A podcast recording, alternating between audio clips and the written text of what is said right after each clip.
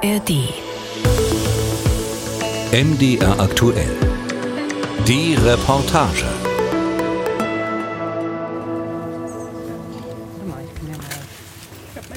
Wir haben jetzt und hier heute einen Vororttermin in Halle, sind so im südlichen Stadtbereich unterwegs und stehen hier bei wunderbarem Sonnenschein vor einem Mehrfamilienhaus, ähm, ein, zwei, drei, vier Stockwerke und da werden wir gleich mal eine Wohnung besichtigen und aufmachen, wo sich möglicherweise eine große Überraschung dahinter versteckt. Ist so ein bisschen auch äh, ja, Überraschungsei-Charakter, was wir regelmäßig erleben. Und das gemeinsam mit der Conny Grosche. Sie ist Fachbereichsleiterin Erbe des Fiskus Vermögenszuordnung vom Landesbetrieb Brau- und Liegenschaftsmanagement. Und äh, die Sachbearbeiterin Nicole Becker ist auch an meiner Seite. Und wir wollen gleich mal so in diese Wohnung gehen. Frau Groscher, was, was, was wissen wir jetzt darüber? Also was für eine Ahnung kann man haben, was hinter der Tür, die wir gleich ähm, öffnen werden, wo wir Zutritt dann bekommen werden, erleben? Ja, also wir wissen darüber, äh, wer der Verstorbene ist, dass er 70 Jahre alt geworden ist und dass er ähm, wohl offenbar eine Weile in seiner Wohnung gelegen haben muss, weil er ähm, innerhalb eines Monats, also weil ein Sterbezeitraum angegeben ist ähm, oder nicht festgelegt werden kann, wann er genau gestorben ist, von äh, vier Wochen. Was dafür spricht, dass er länger in der Wohnung wahrscheinlich gelegen hat, sodass wir schon davon ausgehen können. Also wir haben zur Wohnung selber keine weiteren ähm, Angaben, sage ich mal. Können aber jetzt davon ausgehen, dass äh, vielleicht die Geruchsbelästigung gegeben ist und äh, ja, vielleicht auch schon äh, anhand äh, der langen Liegezeit vielleicht auch davon mhm. ausgegangen werden kann, da war wenig Kontakt vielleicht zu Angehörigen, vielleicht auch deswegen halt spät gefunden. Okay. Vielleicht selbst ja, mit dem Leben überfordert gewesen. Das äh, ja, kann man halt immer so spekulieren. Ja, aber, aber es wird wahrscheinlich eine Einraumwohnung sein mit kleinem Bad.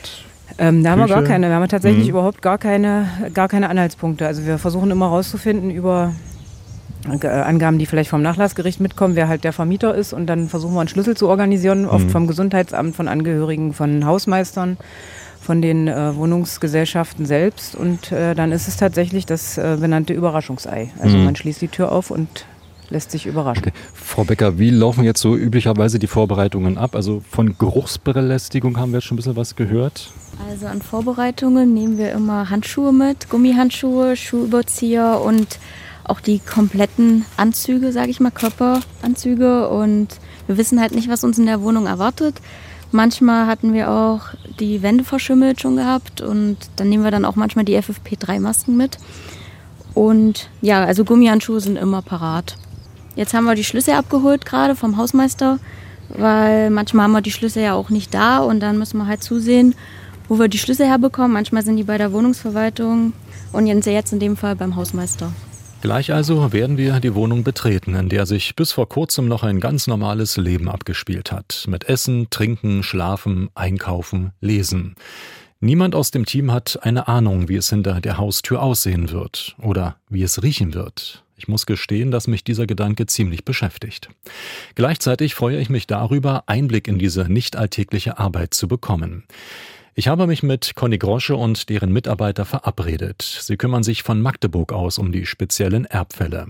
Hier hat der Landesbetrieb Bau- und Liegenschaftsmanagement Sachsen-Anhalt seinen Hauptsitz. Er vertritt den Staat als Erben. Bei meinem Besuch dort erfahre ich, dass es in vielen Fällen um Immobilien geht. Durchschnittlich sind so 25 bis 30 Prozent der Erbfälle bringen ein Grundstück mit quasi oder zumindest einen Eigentumsanteil, ob nun im Alleineigentum oder mit Eigentumsanteil. Also so knapp 150 Grundstücke kommen im Jahr dazu und aktuell sind wir auf einem guten Weg, dass wir auch ungefähr so eine Anzahl verkaufen, aber wir sind da auch noch nicht dran, sondern eher noch so ein bisschen drunter. Und auch natürlich in den vergangenen Jahren waren wir da längst nicht dran. Das heißt, hat sich halt auch eine riesen Bugwelle gebildet, die mhm. uns immer wieder, ja, und dann sind die natürlich auch, also die Landwirtschaftsflächen, die machen nun nicht unbedingt Arbeit und die Waldflächen auch nicht, aber diese die Schrottimmobilien, die und da ist immer dann Druck hinter und da steht natürlich auch, äh, also da ist dann oft natürlich auch eine Gefährdung für die öffentliche Sicherheit ja. da.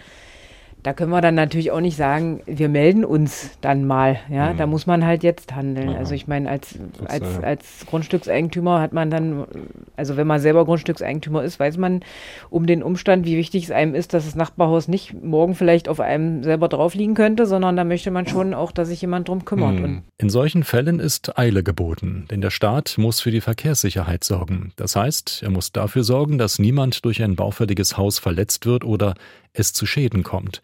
Das kostet erst einmal Geld und mindert die Erlöse aus Verkäufen. Manchmal aber hat der Staat auch richtig Glück mit seinen Erbschaften, wie im Fall einer Stadtvilla in Magdeburg. Doch bevor wir uns um diesen Fall kümmern, geht es zurück nach Halle. Dort soll eine Wohnung geöffnet werden. Der Schlüssel dafür befindet sich in einem verschlossenen Briefumschlag, den Sachbearbeiterin Nicole Becker zuvor vom Hausmeister bekommen hat. Sie nimmt den Umschlag und öffnet ihn. Das werden wir jetzt mal tun. Also das Einzige, was wir wissen, ist, dass die Wohnung in der zweiten Etage ist, in der Mitte. Ja.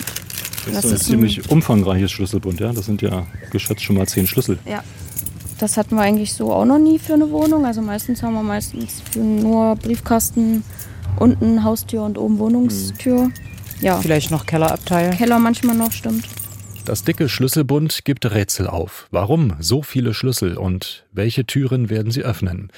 Die erste Antwort gibt es gleich am Briefkasten. Okay, dann haben wir jetzt praktisch den Brief geöffnet. Wir stehen noch vor dem Hauseingang. Also links von uns ist der, der Briefkasten mit 2, 4, 6, 12 Mietparteien. Und jetzt öffnen wir praktisch mal den Briefkasten und sehen was? Der quillt über. Der quillt mehr als über. So, der wird jetzt erstmal geleert. Also wir sehen da ähm, Zeitungen, Zeitschriften, Werbeprospekte, also nichts, nichts Ungewöhnliches zunächst einmal. Offenbar ein Abonnement der regionalen Zeitung hier, dadurch ist der auch sehr voll, der Briefkasten. Haben wir noch eine Mülltüte dabei? Das ja vielleicht aber genau, das werden jetzt vermutlich, Frau Grosche, nicht nur die Zeitungen sein, sondern schauen Sie auch jetzt nochmal, was so andere Post möglicherweise drin ist. Genau, wir gucken halt immer, was man so äh, an Schriftstücken noch findet. Oftmals ist es dann schon, also man guckt schon nach den markanten gelben Briefen, wo man halt weiß, dass per Postzustellungsurkunde quasi was, fest, äh, was zugestellt wurde. Da ist dann immer ein Hinweis darauf schon, dass es halt auch Schulden gibt und dass dann die Gläubiger äh, schon eine Weile versucht haben, die Forderung einzutreiben und dann halt quasi mit der Vollstreckung beginnen. Also okay, das wird jetzt aber nicht hier vor Ort irgendwie geprüft, durchgesehen, das nehmen wir jetzt mit hoch in die äh, Wohnung? Das nehmen wir mit hoch in die Wohnung, ja. genau. Gut, dann äh, schreiten wir mal zur Wohnung. Sie ziehen sich gerade, Frau Becker, schon die Handschuhe an. Sie gehen voran oder mit dem Schlüssel? Wir folgen Ihnen. Okay. Die Adresse liegt in einem gewachsenen Wohngebiet mit gepflegten Häusern, kleinen Vorgärten. Der Anliegerverkehr ist überschaubar. Das Mietshaus erscheint unspektakulär. Jedenfalls im Vergleich zu dieser Stadtvilla in Magdeburg, die dem Staat richtig viel Geld gebracht hat. Sachbearbeiterin Nicole Klemme erinnert sich genau an den Fall. Wir haben hier in Magdeburg in einer guten Wohngegend ein hübsches Einfamilienhaus in Form einer Stadtvilla geerbt, haben eine Ausschreibung durchgeführt und haben jetzt, kann ich das sagen, 621.000 Euro Höchstgebot erzielt. Das ist mal so ein kleines Leckerli, aber wahrscheinlich einmal in 100 Jahren. Und da gab es keinen Erben? Nee. Haben alle ausgeschlagen. Haben alle ausgeschlagen? Haben alle ausgeschlagen.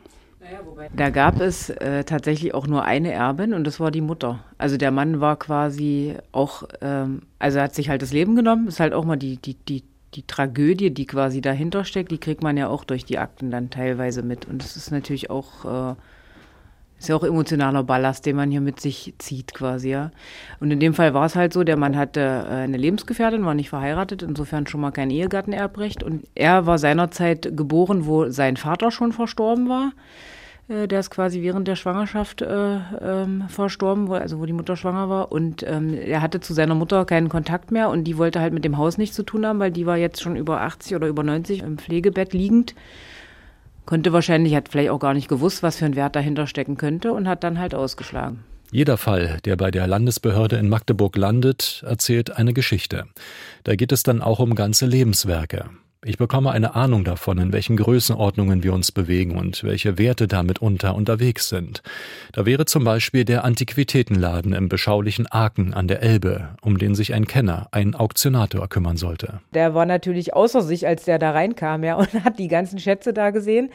Alte Möbel und eben irgendwelche Antiquitäten, unter anderem auch ganz kleine Figuren.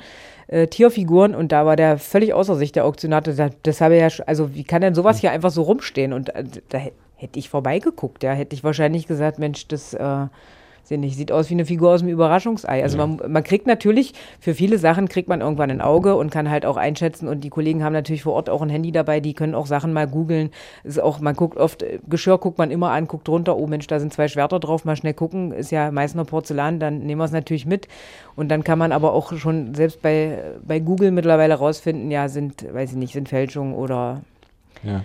Ja. Und was ist mit dem Antiquitätenladen dann geworden, dem Auktionator? Hat er gleich alles bekommen, was oder ähm, wie? na, der hat dann quasi, ist dann da zwei, dreimal, glaube ich, mit dem Transporter hingefahren. Er hat einen Auftrag von uns bekommen in unserem äh, Namen und auf unsere Rechnung quasi da ähm, das alles zu verwerten und hat dann in mehreren, mehreren Auktionen tatsächlich, hat glaube ich eine vor Ort gemacht und den Rest hat er äh, dann mit äh, ins Auktionshaus genommen und hat dann quasi dort verwertet. Da kommen schnell einige tausend Euro zusammen. Bei der Wohnungsöffnung in Halle dagegen rechnet niemand mit solchen antiken Schätzen. Der Briefkasten des Verstorbenen ist inzwischen geleert. Ich begleite die staatlichen Nachlassexperten jetzt zur Haustür. Und dann gehen wir jetzt mal hoch in das Treppenhaus, das wir jetzt betreten und gehen in das zweite OG, also ganz normale hier drei Wohnungen, die hier abgehen, links, rechts, geradeaus. Wir haben jetzt das erste OG oder Hochparterre hinter uns. Hier sind die Fenster angekippt, ja. damit es ein bisschen durchlüftet wird und sind jetzt dort, wo wir hinwollen. Und nun klimpert der Schlüssel.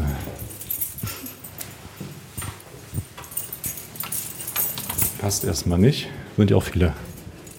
Sind ja auch viele Schlüssel, ja. Könnte jetzt die erste Hürde sein, aber.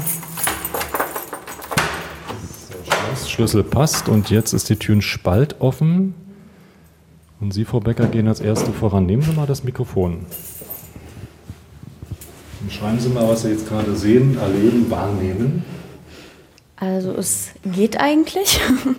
Es ist, wir hatten auf jeden Fall schon schlimmere Wohnungen. Also man, man sieht, derjenige ist hier verstorben, weil hier auch viel Material noch liegt von den Notärzten. Es kommt auf jeden Fall ein Geruch uns entgegen, ein ziemlich süßlicher Geruch. Also man riecht, dass mhm. derjenige hier auf jeden Fall eine Weile lag. Ja, an sich ist die Wohnung aber trotzdem relativ ordentlich, sage ich mal. Also wir hatten schon deutlich verkeimtere ja. Wohnungen. Also ich ja, muss sagen, ich musste meine Nase gerade ein bisschen rümpfen. Also der Geruch ist schon ziemlich also, also wir wahrnehmbar. Sind, wir sind es halt schon gewohnt, hm. deswegen ist es für mich nicht so ganz penetrant. Also es riecht schon unangenehm, ja. Ähm, die Frau Grosche macht jetzt das erste Mal das Fenster auf, ne? Die Tür lassen wir ja, auch offen oder machen Sie das in der Regel dann auch bei jeder Wohnung dann? Ja, also lüften? wir lüften erstmal, damit wir überhaupt erstmal durchatmen können. Ja. Ja.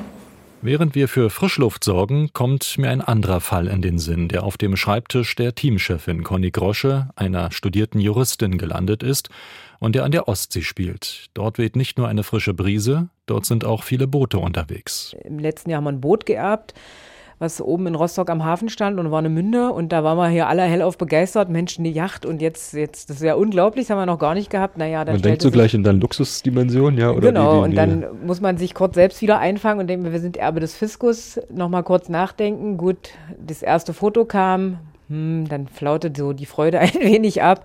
Dann stellte sich heraus, naja, ziemlich verrostet und es ist eigentlich auch alles gar nicht mehr so schön. Und wir müssen uns jetzt auch darum kümmern, dass es da schnellstmöglich aus dem Wasser kommt, weil im Zweifel ansonsten vielleicht durch Durchrosten da auch Gefahren entstehen, weil Öl ausläuft oder Treibstoff, wie auch immer. Ähm, gut, dann war die Freude gar nicht mehr groß. Aber Sie mussten schnell handeln, um genau solche genau, Gefahren abwehren zu können. Ist halt, also, und das haben wir halt auch ganz häufig mit den Immobilien. Wir, das Land wird als Erbe Was ist noch aus dem Boot dann geworden? Also Sie sind dann tätig geworden? Gerade in der Versteigerung. Ah, also okay. wir haben jetzt ein Auktionshaus gefunden, was sich da auch bereit erklärt hat, das dann einzuholen. Und äh, das ist halt natürlich für uns auch immer wichtig, dass wir, deswegen arbeiten wir natürlich gern auch mit solchen Auktionshäusern zusammen, weil die auch also das nötige Know-how haben natürlich und aber auch äh, einfach die, die personellen Kapazitäten haben und auch einfach die, weiß nicht, also so ein Boot transportieren. Das Land hat jetzt nicht irgendwie so einen Anhänger äh, in der Garage. Deswegen müssen wir uns halt einfach solcher Unternehmen bedienen und dann äh, bleibt uns da nichts anderes übrig. Doch wie genau geht der Staat vor, wenn er sich als letzte Instanz um solche Erbfälle kümmert? Das erfahre ich bei meinem Besuch in Magdeburg. Der zuständige Landesbetrieb befindet sich in einem modernen Verwaltungsgebäude. Etliche Büros gehen von den langen Fluren ab. Und wie so oft in deutschen Behörden beginnt alles mit einer Akte. So, okay, jetzt sind wir also im großen, schicken Flur, sehr hell. Wir gehen mal nach links rum.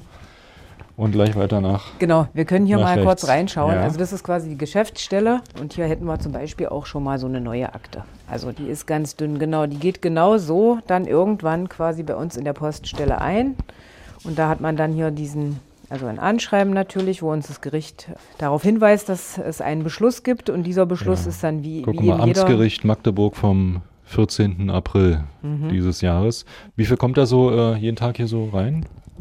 Naja, wir haben ja im Durchschnitt so 550 bis 600 pro Jahr. Da kann man das dann runterrechnen. Aber also ich sag mal, in der letzten Woche sind, glaube ich, zwölf neue Vorgänge gekommen. Wir haben auch äh, Wochen, da kommen zwei neue. Wir haben auch schon eine Woche gehabt, da kam keine Akte. Da hat man dann ganz verwundert geguckt, wenn die Postfrau kam Mhm. und es war nichts dabei. Äh, Okay. Ja. Dann legen wir die Akte, schlage ich vor, auf den Platz zurück, sonst kommt hier Genau. Unordnung rein. ja, nee, das müssen wir unbedingt vermeiden bei der Menge, die wir hier haben. Ja. ja. Und hier trifft sich praktisch das ganze Land, also Nord, Süd, Ost, Genau, West, das kommt ja. alles irgendwie zu Ihnen. Alle die Fälle, die.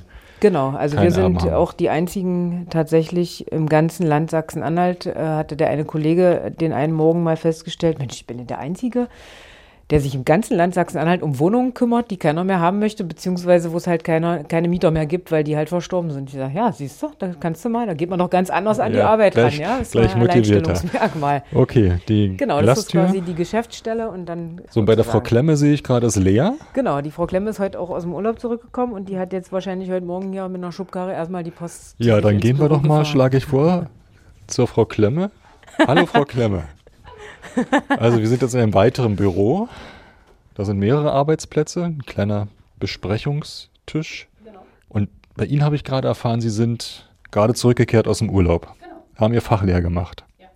Bei der Frau Grosche auf dem Bildschirm habe ich gerade ein Pferd gesehen Ach gehabt. ja, den Tairino.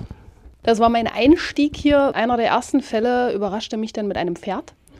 Und soweit ich erfahren habe, war es das erste Pferd überhaupt, was das Land Sachsen-Anhalt geerbt hat. Äh, von daher ein Novum für alle Beteiligten. Ja, sodass wir Tairino quasi vom Schlachter retten konnten und einen Teil der Forderungen dieser Pension bedienen konnten. Und Haben Sie Bezüge zu Pferden oder war das auch für Sie völliges Neuland? ja, ich bin ein Mädchen, äh, ich mag Pferde. Ja, ja aber ansonsten, äh, nein, also nicht wirklich. Das Pferd Tairino hat es sogar in einen Geschäftsbericht des Landesbetriebes geschafft. Mit Bild. Ein Mädchen und dessen Vater, so steht es in dem Bericht, hätten das Pferd in Obhut genommen. Das Tier habe auf einem Gnadenhof gestanden, der sich die kostenintensive ärztliche Behandlung nicht mehr hätte leisten können. Daher sei kurzfristig nach einem neuen Besitzer gesucht worden. Doch längst nicht immer lässt sich ein Fall so leicht zu den Akten legen wie dieser. Conny Grosche weiß von vielen Dauerverfahren, die immer wieder neu aufgerollt werden müssten. 2020, die ist schon, die hat jetzt, jetzt erst Probleme mit sich gebracht, weil wir haben es halt ganz häufig auch, dass wir Vorgänge haben, Akten von 1993, die sind halt immer noch nicht abgearbeitet, weil da noch eine Grundstücksangelegenheit ist, wo, äh, weiß ich nicht, noch Klärungen vielleicht notwendig sind. Oder die wir nochmal, das Verfahren mussten wir nochmal aufmachen sozusagen, war schon erledigt. Äh, und dann taucht da ein Grundstück auf. Also das ist jetzt ähm, auch kein seltener Fall, muss ich tatsächlich Das sagen. ist dann immer so, so Detektivarbeit und man glaubt, man ist irgendwie mit allem zu Ende, aber irgendwie kommt dann nochmal ein Hinweis Kann oder. durchaus sein. Also es kann durchaus sein, dass ähm, zum Beispiel, weiß nicht, wenn jetzt jemand, äh, sag ich mal, im Landkreis Jerichoer Land gewohnt hat, da auch verstorben ist und dann das Amtsgericht Borg festgestellt hat, es ist kein anderer Erbe als das Land äh, vorhanden, kann aber sein, dass der zum Beispiel mit nicht einer Schwester oder, oder seinem Vater oder wem auch immer noch einen Acker hatte im Borgenlandkreis.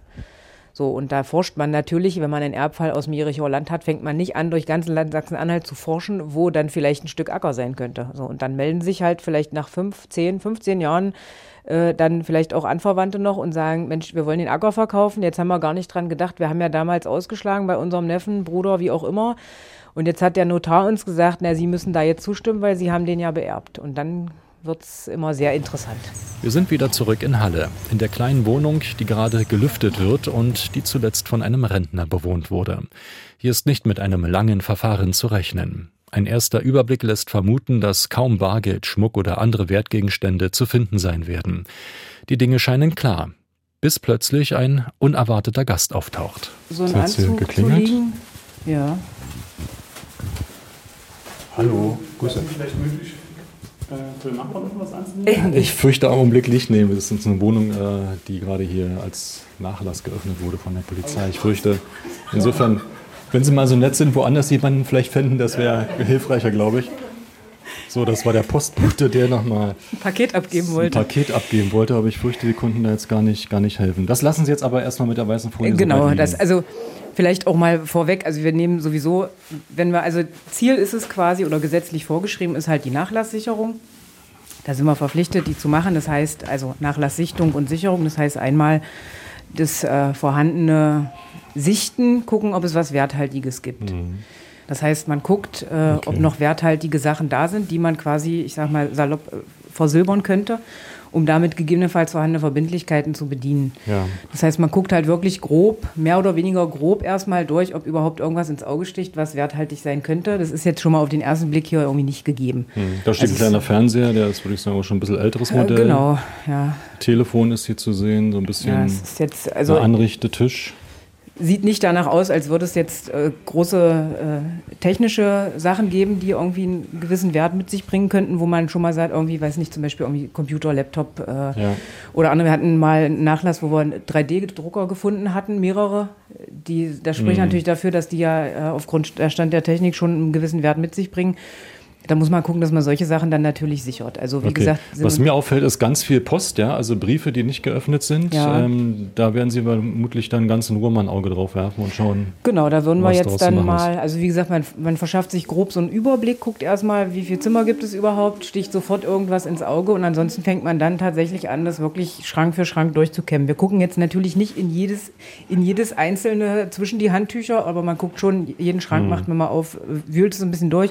Es ist auch ein befremdliches Gefühl in jedem Fall. Also ich weiß auch nicht, wie Sie das jetzt für sich wahrnehmen. So fremde Wohnung ja, ist ja auch. Ähm, da, hier hat sich was abgespielt. Ja. Also hier ist was passiert. Es sieht alles sehr wüst aus meiner Sicht aus, sehr unordentlich. Alles liegt durcheinander. Ähm, lange nicht mehr aufgeräumt, würde man sofort sagen. Ja.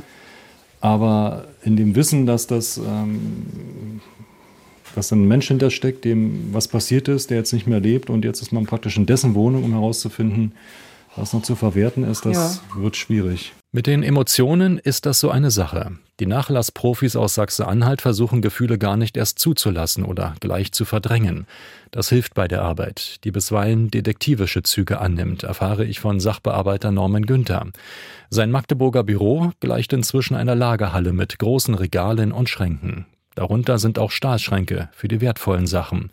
Er deutet auf eine unscheinbare Keksdose. Die Keksdose war rammelvoll mit 2-Euro-Stücken. Das war oh. schwer. Ja, es war recht schwer. Da gab es auch äh, diverse andere Dinge. Ich glaube, die sind hier sogar noch in dem Schrank. Also alter Schmuck und Tresorschlüssel haben wir gefunden. Also der war richtig gut versteckt. Da haben wir, glaube ich, zwei, drei Stunden gesucht in dem Haushalt. Und haben dann auch den Tresor gefunden und da waren dann 60.000 Euro im Bar drin. Und das war halt auch eine Wohnung, da hat man da nicht wirklich mit gerechnet. Also da waren auch Hinweise auf Aktiendepots ohne Ende. Also Komm, ja, Was heißt, Sie halt haben dann den Tresor gefunden? Also Sie haben gesucht, ja? Der, der war nicht offensichtlich irgendwo stand der, der rum, sondern. Tatsächlich in einem Schrank versteckt. Wir haben sogar den Ersatzschlüssel gefunden. Also man hätte den theoretisch noch nutzen können für andere Sachen, ja. Das war ein guter Tresor. Mit diesem Wissen besuchen wir noch einmal die Wohnung in Halle. Seit etwa einer halben Stunde sucht das Team nun schon nach Wertsachen. Erfolglos. Doch auf einmal wird es interessant. Ja, das ist Jetzt schon gibt's hier befremdlich, finde ich. Oh, ein Briefumschlag. Frau Klemme ist nämlich auch bar. Was haben, was haben Sie gefunden? Ganz viel Bargeld auf den ersten Blick, neben den ganzen Forderungen von diversen Gläubigern. Sehr interessant, versteckt im Nachtschränkchen. Ist das ein Briefumschlag mit äh, lauter 20-Euro-Scheinen? 140, 160 Euro würde ich sagen. Ja. Das ist jetzt schon so ein bisschen ein Glücksfall, oder? Das ist ja auf alle Fälle verwertbar und natürlich. Ja, genau. Das wird halt eingezahlt äh, äh, aufs Landeskonto quasi bei der Bundeskasse. Wenn dann Verbindlichkeiten da sind, bleibt es natürlich nicht lang bei uns, aber das ist halt das auf jeden Fall, was, äh, wonach man sucht, dass man halt nach mhm. Bargeld mhm. auf jeden Fall guckt, nach Sparbüchern guckt, nach Unterlagen für, also die darauf hinweisen, dass es in verschiedenen Geldinstituten vielleicht irgendwie äh, auch Depots haben wir hin und wieder mal. Also man guckt halt nach Unterlagen, die darauf hindeuten, dass es äh, Sachen gibt, die verwertbar sind, beziehungsweise dass es halt Geldanlagen in irgendeiner Form mhm. gibt. Okay, jetzt war es das Nachtschränkchen, ja? Also das sind so diese üblichen Orte oder wo geht der geschulte Blick, Frau Becker, so hin? Also oft auch in den Kleiderschrank, da hatten wir auch schon mal was gefunden, gefunden zwischen den Klamotten. Manchmal auch unterm Bett, dann unter der Matratze, dass man die mal hochhebt und guckt. Ja, in der Küche haben wir vorhin tatsächlich bei dem Haus, wo wir davor waren, äh, im Geschirrkasten was gefunden. Das ist ja jetzt eigentlich auch nicht so üblich. Was und haben Sie da gefunden? auch Bargeld. Wie viel? Wie viel war das? 110 Euro in Schein und Kleingeld. Ja, Noch Genau. ungezähltes Münzgeld.